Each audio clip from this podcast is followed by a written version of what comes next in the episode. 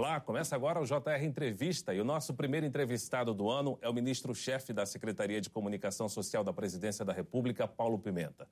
Entre as funções, a secretaria é responsável por formular e implementar a política de comunicação e divulgação social do governo, além de coordenar e implementar ações para o acesso à informação. Também o combate à desinformação e a defesa da democracia.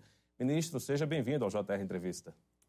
Para mim é uma alegria poder estar aqui com vocês, iniciando aí mais essa jornada, mais essa etapa do programa. Muito honrado aí por ter recebido o convite. Ministro, vamos começar então pela reeleição que houve agora nas presidências da Câmara e do Senado. Arthur Lira na Câmara e o senador Rodrigo Pacheco na outra casa. O que a vitória deles representa para o governo? Olha, eh, eu tenho dito que nós temos que fazer um esforço de repactuação do país. E esse esforço ele deve ter como marco eh, divisor de águas não a eleição. Porque a eleição, o voto é secreto. Quer dizer, cada brasileiro, cada brasileira tem o direito de votar em quem quiser. E eu parto do princípio que as pessoas votam acreditando que aquele candidato é o melhor. Né? Agora, o que aconteceu no Brasil no dia 8 de janeiro é outra coisa. Né?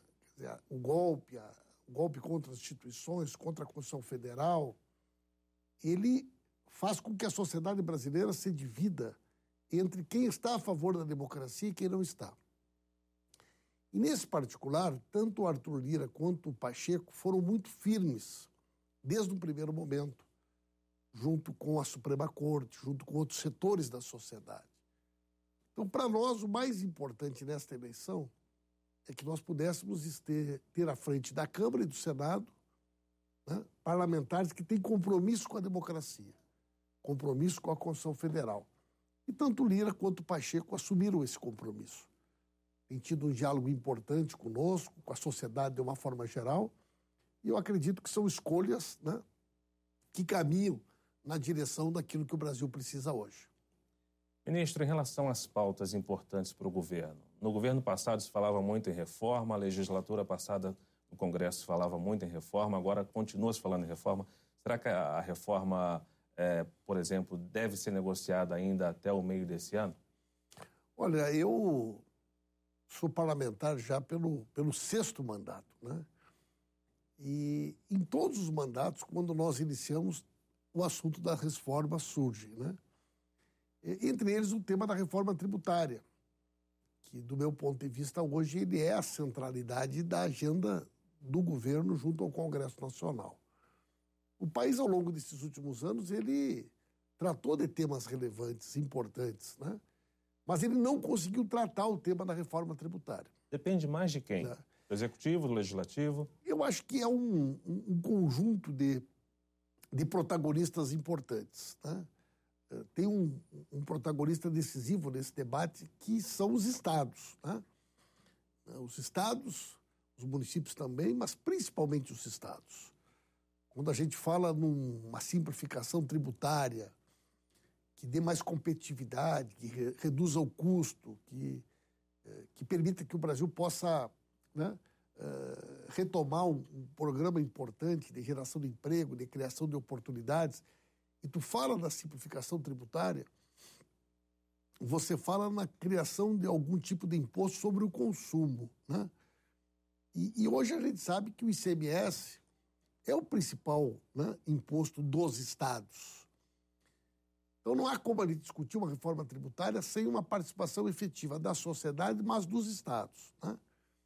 Nós chegamos num ponto que eh, essa questão se tornou tão necessária que eu acho que é o momento para que efetivamente ela possa andar. Né? Tenho observado as iniciativas do ministro Haddad, da ministra Simone Tebet, uh, os governadores também né, têm muita dificuldade hoje em administrar uh, essa verdadeira disputa permanente que existe entre os estados. Isso traz um enorme prejuízo para a atividade econômica do país e nós estamos muito confiantes. Agora, o ano de votar reforma tributária é esse. Dizer, o ano que vem você já tem o calendário das eleições municipais, né? aí depois já vem o terceiro ano de governo, Então, o momento de fazer esse debate é esse ano. Nós vamos priorizar o, o debate da reforma tributária na agenda legislativa que interessa ao governo dentro do parlamento. Agora, a gente queria saber qual deve ser a estratégia de comunicação do novo governo, ministro. Em primeiro lugar, eu acho que é, a gente precisa recuperar o governo federal como uma fonte confiável de informações. Né? O governo é uma fonte muito poderosa. Né? Os seus, seus ministérios, as suas agências, as suas empresas. É, do ponto de vista institucional, cabe ao governo três tarefas: prestação de serviços, por exemplo, uma campanha de vacinação, a comunicação institucional, são os programas, as ações. Né? Agora, por exemplo, vai ter uma campanha sobre o novo Bolsa Família, sobre a importância do cadastramento, do recadastramento. Isso é uma campanha institucional. E as campanhas de posicionamento, aquelas campanhas que tratam da imagem do governo, no Brasil e no exterior. Eu defendo uma ideia de que a comunicação governamental, a comunicação institucional, ela não pode ser capturada pela pauta ideológica. Isso retira do governo a credibilidade. Nós temos, por exemplo, a Agência Brasil, que é o maior site de informações, a maior agência de informações do Brasil. Então não é possível, por exemplo, que o Brasil pare de fazer campanhas de vacinação porque o presidente de plantão, por algum motivo, tem dúvidas sobre se a vacina é eficácia, tem eficácia ou não. Né? E eu cito esse exemplo como poderia citar qualquer outro. Nós precisamos recuperar o governo como uma fonte confiável de informação e não permitir que a comunicação governamental seja uma ferramenta de disputa política, partidária ou ideológica.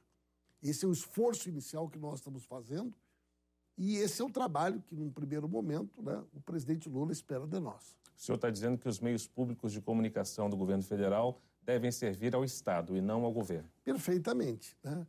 Uh, e quando eu falo nos meios públicos, eu falo também dos porta-vozes do governo. Né? Porque você tem uma ministra da Saúde, um ministro da Educação, né? Uh, que são porta-vozes muito importantes. Quer dizer, aquilo que eles falam, as políticas públicas que eles anunciam, as informações que eles prestam à sociedade. Então, esse cuidado nós queremos ter recuperar o governo brasileiro como né, uma fonte confiável de informação. Isso é muito importante para a democracia e é muito importante para esse início de trabalho que nós queremos fazer. Agora, ministro, a Renata Varandas, a nossa repórter que é setorista do Palácio do Planalto, tem uma pergunta para o senhor. Nós vamos acompanhar aqui no nosso telão. Oi, ministro. Eu gostaria de saber como que a Secretaria de Comunicação vai enfrentar as fake news que ainda assolam o PT e principalmente o presidente Lula. Como combater esse fenômeno? Olha, esse é um, um desafio que está colocado para o mundo. Né? Uh, hoje, a comunidade europeia, a Austrália, o Canadá, os Estados Unidos, agora acompanhei o presidente Lula nessa viagem à Argentina, todos os países hoje debatem esse tema. Né? A desinformação, as fake news, a maneira como a falta, às vezes, de uma regulação permite que uh, estas, né, essa forma industrial de divulgação da desinformação corroa a própria democracia. Eu não acho que essa seja uma tarefa só do governo. Né? Eu acho que o governo ele tem um papel importante, mas ela não é uma tarefa só do governo. O que nós acreditamos é que o Brasil precisa fazer um debate sobre esse tema. Nós precisamos avançar numa legislação que nos dê ferramentas, nos dê instrumentos para podermos agir né, com mais agilidade, com mais eficácia, mais eficiência nesse sentido. Agora, do ponto de vista governamental, o que o governo pode fazer é, diz respeito àquelas questões que nos atingem uma portaria, um decreto, né, uma mentira sobre uma ação do governo.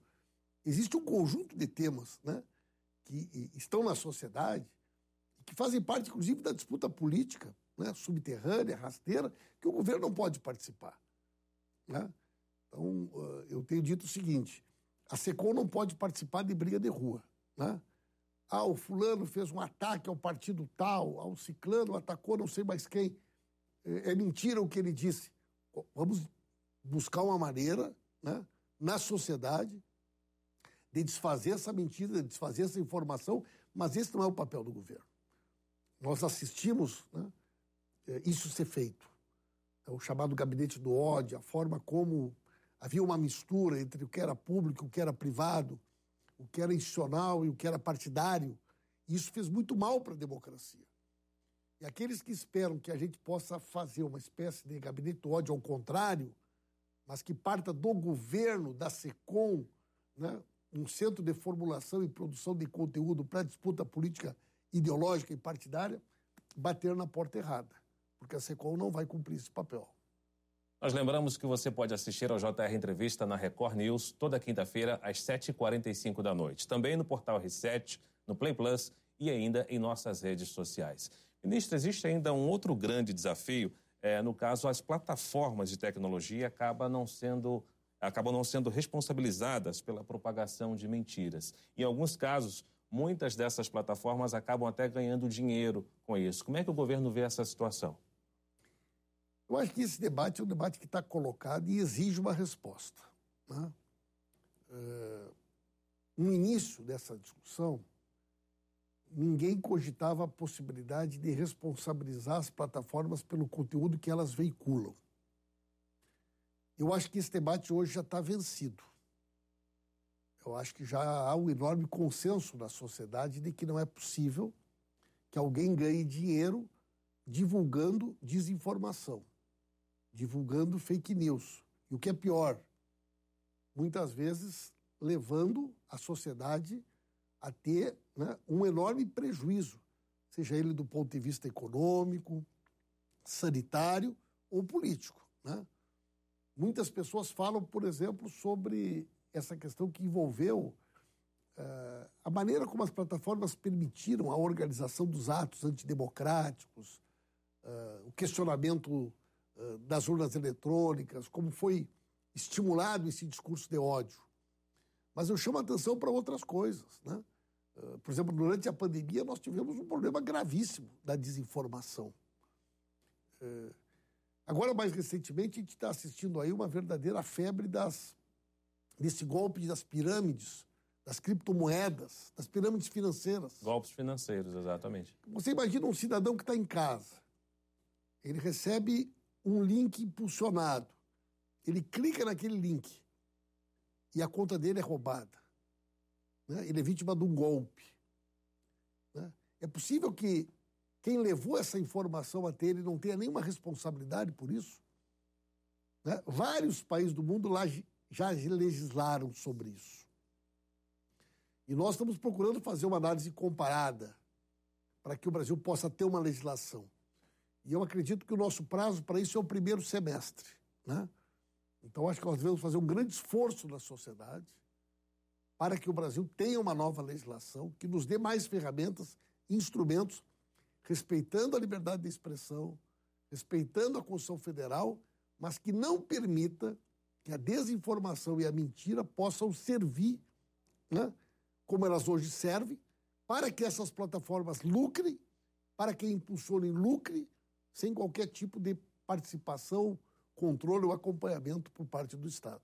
E esse é um desafio mundial, né, ministro? É, o governo tem acompanhado as discussões envolvendo as plataformas em outros países, por exemplo? Com certeza, né? Eu, eu acompanho hoje esse debate praticamente no mundo inteiro. O, o Brasil é um, um, um, sujeito importante desse debate pela, pela, pelo protagonismo, pela força, pela importância que tem na América do Sul, na América Latina. Uh, vários países já avançaram em legislações interessantes. Eu, por exemplo, tenho me dedicado muito a entender o modelo que a Alemanha está trabalhando, que eu gosto do modelo alemão. O modelo alemão entende que toda a publicação que ela é impulsionada, ela deve ser tratada como mídia. E toda informação que pode ser monetizada, ela também deve ser tratada como mídia. Então, o cidadão postou uma, uma desinformação, postou uma mentira ele vai responder por isso nos termos daquilo que a legislação prevê. calúnia, injúria, né? enfim, o crime que eventualmente ele cometeu. Mas quando você bota dinheiro, quando você impulsiona, portanto a plataforma está ganhando, ou quando você monetiza, e portanto a plataforma também está ganhando, é preciso que exista um outro tipo de controle. Porque aí ela se torna um meio de comunicação, ela se torna um meio de informação. Então não é possível que nós aqui agora estejamos né, regrados por um conjunto de leis que, no caso de nós divulgarmos aqui uma mentira ou uma desinformação, tanto vocês, né, como nós que estamos aqui os dois, como a emissora tenha que responder por isso, e uma outra emissora que estivesse funcionando aqui ao nosso lado, mas que tivesse um programa digital atingindo o mesmo público que nós estamos atingindo, não tivesse nenhum nível de responsabilidade sobre o conteúdo que ela veicula. Essa distinção, hoje em dia, não há mais condição dela permanecer. É preciso que haja uma aproximação do ponto de vista da responsabilidade civil, criminal. O mundo inteiro está fazendo isso e o Brasil não pode se ausentar, não pode né, se omitir de fazer esse debate e aprovar uma legislação ainda no primeiro semestre que responda a essa lacuna. Falar nisso, o Tribunal Superior Eleitoral pretende apresentar ao Congresso Nacional uma proposta para regulamentar as redes sociais. A ideia seria, por exemplo, combater a extrema-direita. Como é que o senhor vê isso?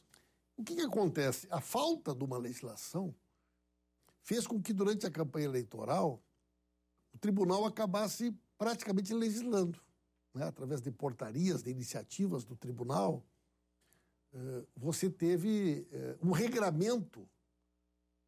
E não é o melhor caminho. O melhor caminho é uma lei. Né? Agora, o tribunal entendeu que, pela fragilidade da legislação, eram necessários mecanismos que dessem agilidade. Uma campanha de 45 dias, que você leva 7, 10 dias para conseguir uma decisão judicial que tire um conteúdo do ar, na prática né, o prejuízo à democracia que esse conteúdo ilegal poderia causar, ele já causou. Então isso acabou exigindo né, mecanismos muito mais rápidos. Agora, assim como o Tribunal Eleitoral tem as suas opiniões, eu acho que a gente tem que ouvir também outros setores da sociedade. Né? As universidades, as plataformas, os usuários, a área da defesa do consumidor, eu acho que é muito importante a participação do parlamento, que tem hoje uma lei sendo debatida.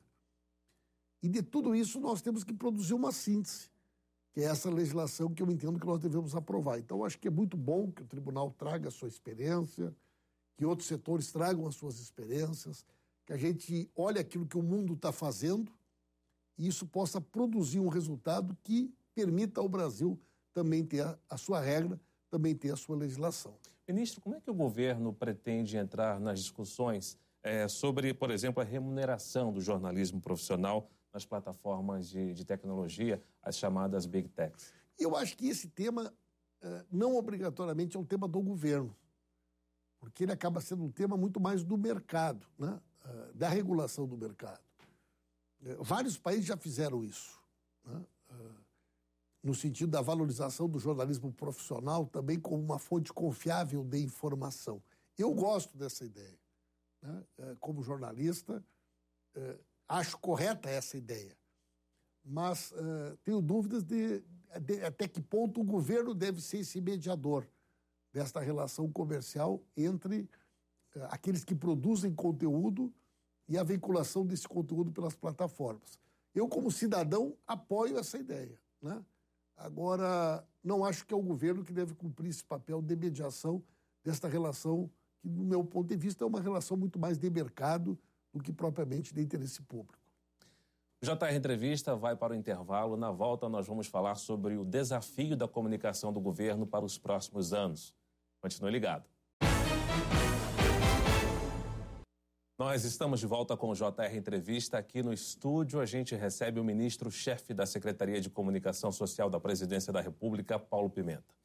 Nós já vamos aí para mais de um mês dos ataques às sedes, às sedes dos três poderes. Qual o balanço, ministro, o novo governo faz é, dos trabalhos até agora, de investigação, de apuração? Como é que o senhor analisa isso? Eu acho que uh, a resposta das instituições foi muito contundente. Né? aquele gesto de já no primeiro dia após né, os ataques, o presidente Lula ter recebido o chefe dos poderes, ter recebido todos os governadores, aquela caminhada até o STF, ela foi uma grande demonstração e uma grande resposta da democracia brasileira. Para o mundo, né? Para o mundo, mas principalmente para aqueles que atentaram contra a democracia. E a partir dali, então, nós temos um conjunto de desdobramentos. E essas investigações ainda vão demorar, porque, eh, na realidade, hoje, o desafio que nós temos é a identificação dos financiadores, dos organizadores, que muitos deles não estavam no dia 8 em Brasília. Eu tenho dito que aqueles que financiaram estavam em casa, né, no sofá, comendo pipoca e assistindo o que estava acontecendo. É, não pode existir qualquer tipo de impunidade. Nós temos que usar esse episódio de maneira pedagógica, para que as pessoas entendam que não é tolerável, não será aceitável qualquer tipo de tentativa de quebra da normalidade democrática. Né? A resposta está sendo dada. É, eu espero que efetivamente ela permita que o Brasil avance a partir desse episódio, que a gente aprove legislações e mecanismos que impeçam que isso possa se repetir, mas para isso é fundamental que o Poder Judiciário faça a sua parte. Ministro, quais são os principais desafios para a comunicação do governo? Aproveito uma pergunta rápida para uma resposta rápida também. O presidente estuda já uma forma de se comunicar semanalmente com a sociedade, por exemplo? O presidente Lula é uma pessoa que acompanha muito os avanços né, da tecnologia, eh, das ferramentas digitais. O presidente quer ter uma live semanal. Nós teremos um momento semanal de contato direto do presidente com a população. E, e, sem dúvida alguma, o desafio que nós temos hoje é conseguir acompanhar as mudanças tecnológicas, né? Mas existe uma coisa que eu digo para as pessoas que às vezes elas não se dão conta. O Brasil é muito diverso e é muito complexo. Nós temos, por exemplo, a Rádio Nacional da Amazônia, que ela transmite até hoje em ondas curtas. Muitas pessoas que estão nos assistindo talvez nem saibam o que são ondas curtas aqueles rádios antigos que são receptores, é o único meio de comunicação que chega no fundo da Amazônia. Não chega internet, não chega FM. E as pessoas se comunicam dessa maneira. O Brasil tem realidades muito diferentes e nós temos que pensar em todas elas. Né? Então, quando você pensa a comunicação governamental, você tem que pensar nessa pluralidade, nessa diversidade. Né? Dessa forma de fazer com que a mensagem do governo chegue a todos e todas. E esse é o grande desafio que nós temos pela frente. Tá certo, ministro. JR Entrevista fica por aqui. Nós lembramos que você pode assistir ao programa na Record News toda quinta-feira, às 7h45 da noite. Também no nosso portal R7 e no Play Plus. Você acompanha também essa entrevista nas redes sociais do Grupo Record. Muito obrigado pela sua audiência e agradeço também, ministro, a sua presença aqui no JR Entrevista. Eu que agradeço. Muito obrigado. Nós voltamos numa próxima edição com o assunto do interesse da sociedade. Até lá.